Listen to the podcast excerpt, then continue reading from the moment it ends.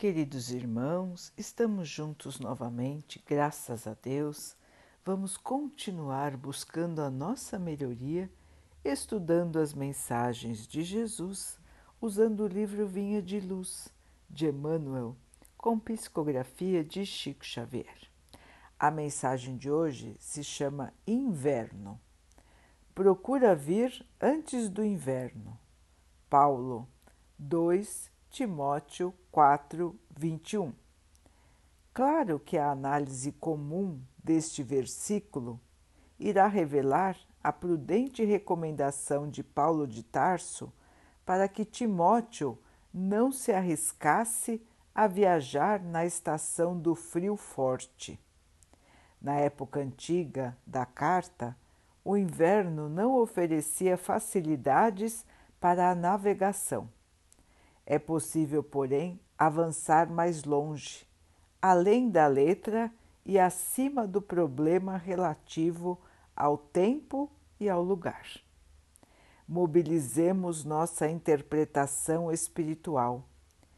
Quantas almas apenas se recordam da necessidade do encontro com os emissários do Divino Mestre por ocasião do inverno rigoroso do sofrimento? Quantas se lembram do Salvador somente em hora de neblina espessa, de tempestade ameaçadora, de gelo pesado e compacto sobre o coração? Em momentos assim, o barco da esperança costuma navegar sem rumo ao sabor das ondas revoltas.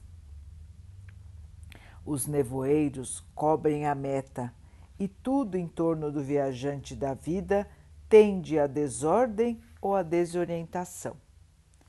É indispensável procurar o amigo celeste ou aqueles que já se ligaram definitivamente ao seu amor antes dos períodos angustiosos, para que nos instalemos em refúgios de paz e segurança.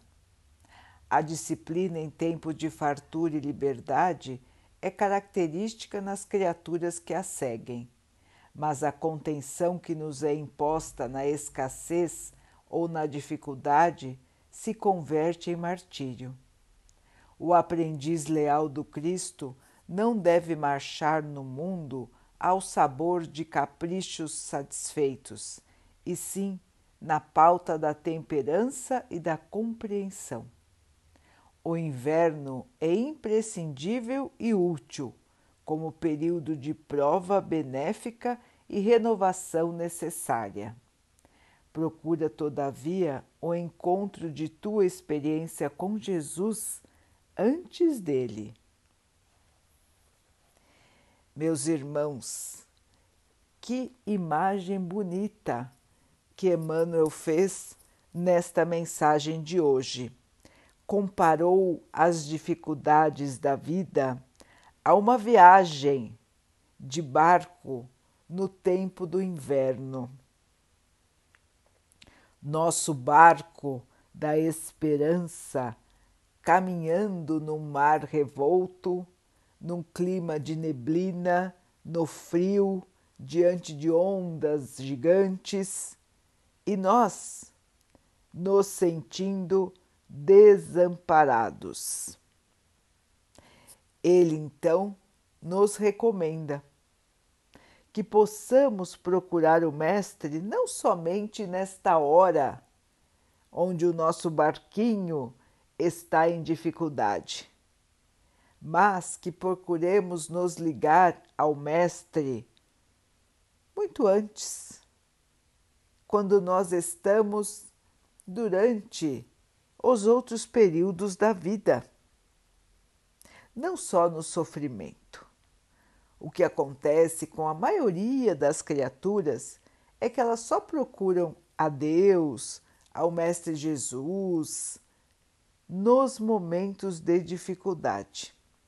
Quando está tudo bem, as pessoas simplesmente esquecem do Pai, esquecem do Mestre Jesus e vivem as suas vidas conforme a sua vontade, conforme os seus desejos, conforme as suas necessidades imediatas, não pensando na sua evolução, não pensando em estudar os aspectos religiosos, não pensando em se melhorar, não pensando em auxiliar os outros, simplesmente vão vivendo, pensando somente na matéria.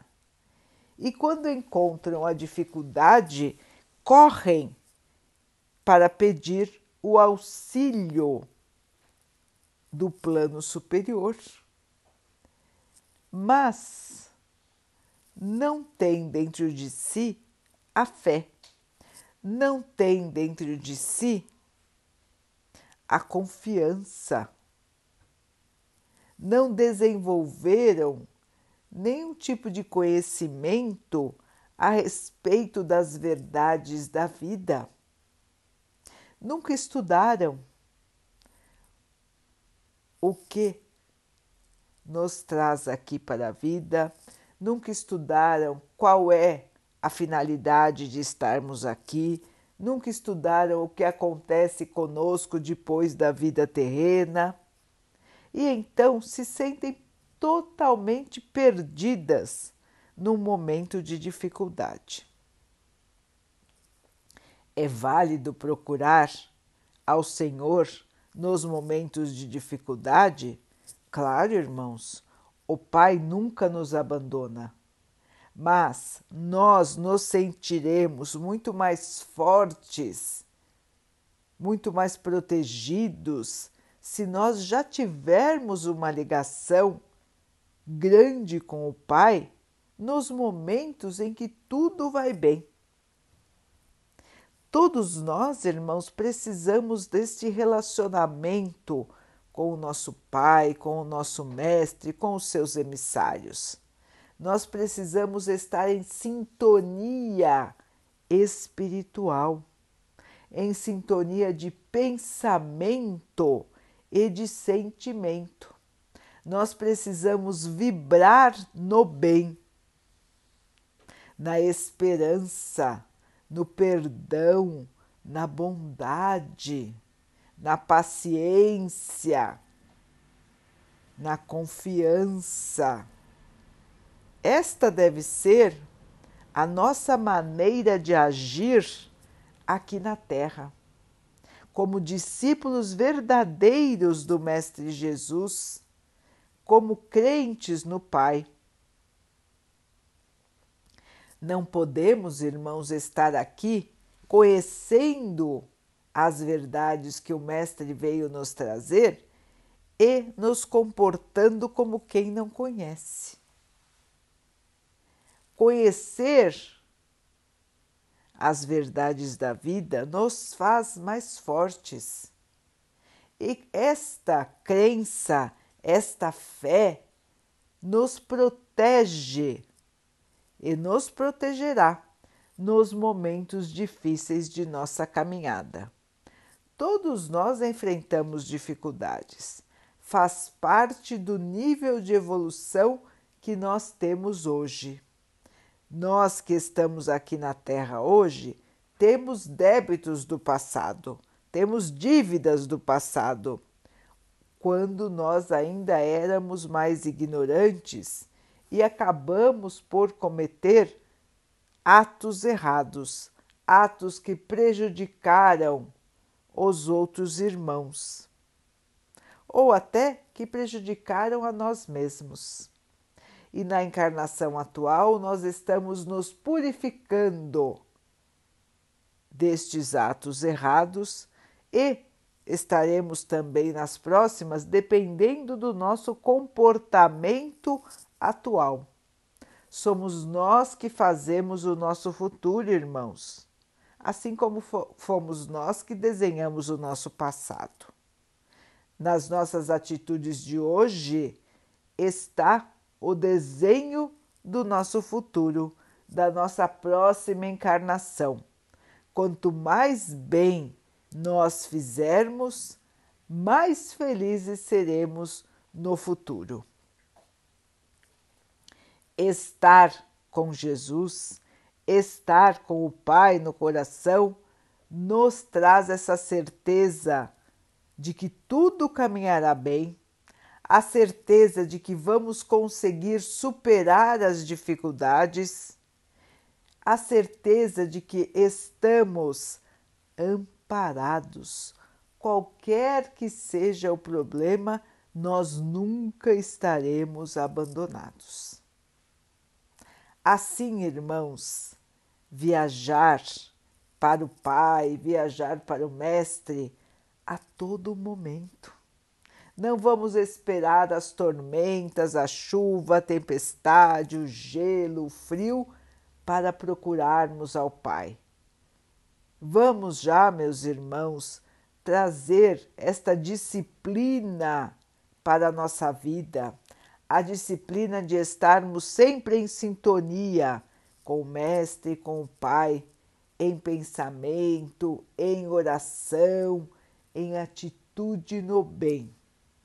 É momento, irmãos, de nos transformarmos. Não precisamos esperar que nos aconteça algo difícil, algo triste, para procurarmos ao Mestre, ao nosso Pai. Vamos acordar, irmãos, e vamos buscar este agasalho, esta proteção, este amor. Tudo isso nos aguarda. Eles nos amam.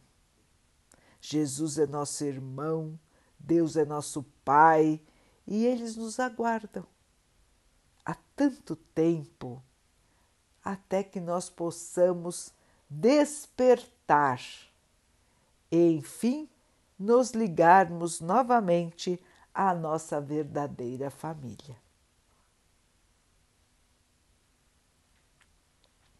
Vamos então orar juntos, irmãos, agradecendo ao Pai por tudo que somos, por tudo que temos, por todas as oportunidades que a vida nos traz para que possamos evoluir, que tenhamos força, discernimento para cumprirmos a nossa tarefa aqui, sempre com esperança e muita fé. Que o Pai possa assim nos abençoar e abençoe a todos os nossos irmãos. Que Ele abençoe os animais, as águas, as plantas e o ar do nosso planeta e que possa abençoar também a água que colocamos sobre a mesa, para que ela possa nos trazer a calma e que ela nos proteja dos males e das doenças. Queridos irmãos, fiquem, estejam e permaneçam com Jesus. Até amanhã.